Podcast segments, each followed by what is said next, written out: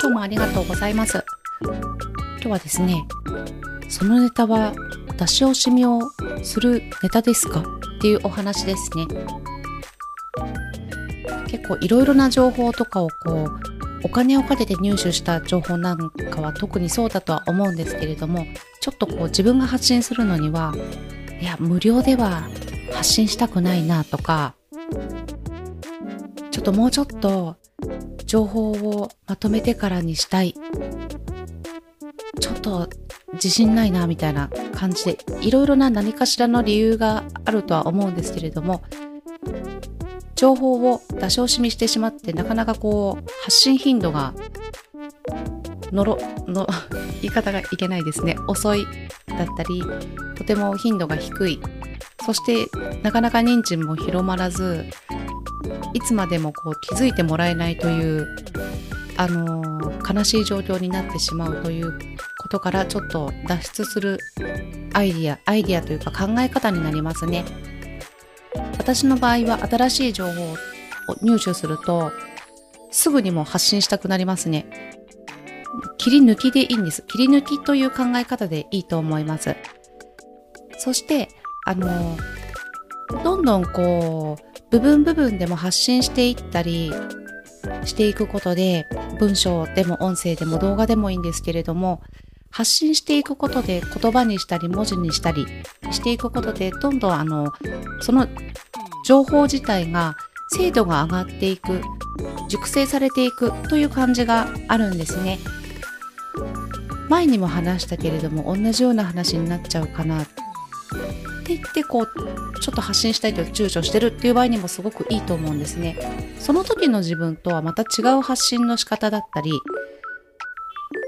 考え方だったりいろいろこう変化していることにも気づけると思います。そうなんですね。普通の多分こうちょっと躊躇してしまう控えてしまうやりたいんだけどっていう人は多分すごく慎重で真面目なタイプだと思うんですね。なんですけれどもそれってすごく企業だったら例えばそうですねちょっと今年の夏は暑いから明日から全員水着にしよう冷房代もったいないしよしじゃあ男子は短パンで海パンで女子は全員ビキニ以外禁止そうしよう。なんてことは普通の企業では多分できないですね。もしそういうアイデアが出たとしてもこれってセクハラとか大丈夫かなとかローティーとか大丈夫？とかいろいろこういろいろ調べないといけないことが出てくるわけですね。海パンで客先に行ったらやばいかなとかいろいろ いろいろなことを考えなくてはいけないんですよね。なんですけれども個人ビジネスにおいてはもうとにかくその企業の ISO はどうだとかこう終了規則にのっとってるかとか取引先とのあのー、内容で何か悪いこと規約違反をしてないかとかいろいろ調べて確認をして承認をいただいてとかそういったことがまず必要になりますよね。なるんですけど個人ビジネスにおいてはそれがないですよね。まあ、プラットフォームだったらプラットフォームのルールとか自分が関わるもののとの約束っていうのは必ず守らなくてはいけないんですけれどももうその社内のルールみたいなものが自分だけになりますんでいつでもよしじゃあ明日からビキニだって決めたら自分だけ勝手にビキニになってればいいので。いいので、まあ、それがどんな風に影響するのかっていうのはもちろん考えなくてはいけないんですけれども極端な話そんなこともできる自由さあとスピード感ですねそれがすごく武器の一つだと思うので是非すぐ発信すべきだと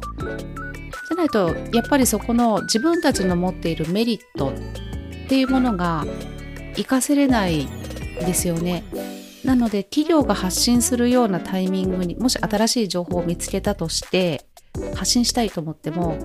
こう躊躇してる間に大きな企業が発信をしたり何かのサービスを始めたり商品を作ったりということをするともう間違いなくあの見つけてもらえないパターンみたいなあのその下手をすると企業の情報からあれですね2番煎じですねみたいな風になってしまう恐れもありますので。まあ2番煎じって言われてもそれはそれで自分なりの見解があればいいんですけどそれよりも早く気づいているものだったりこれはいいものだっていうものがあったらぜひ発信をすべきではないかというふうに私は思ってます。よかったらちょっと参考にしていただいてその大事に抱えているネタをちょっと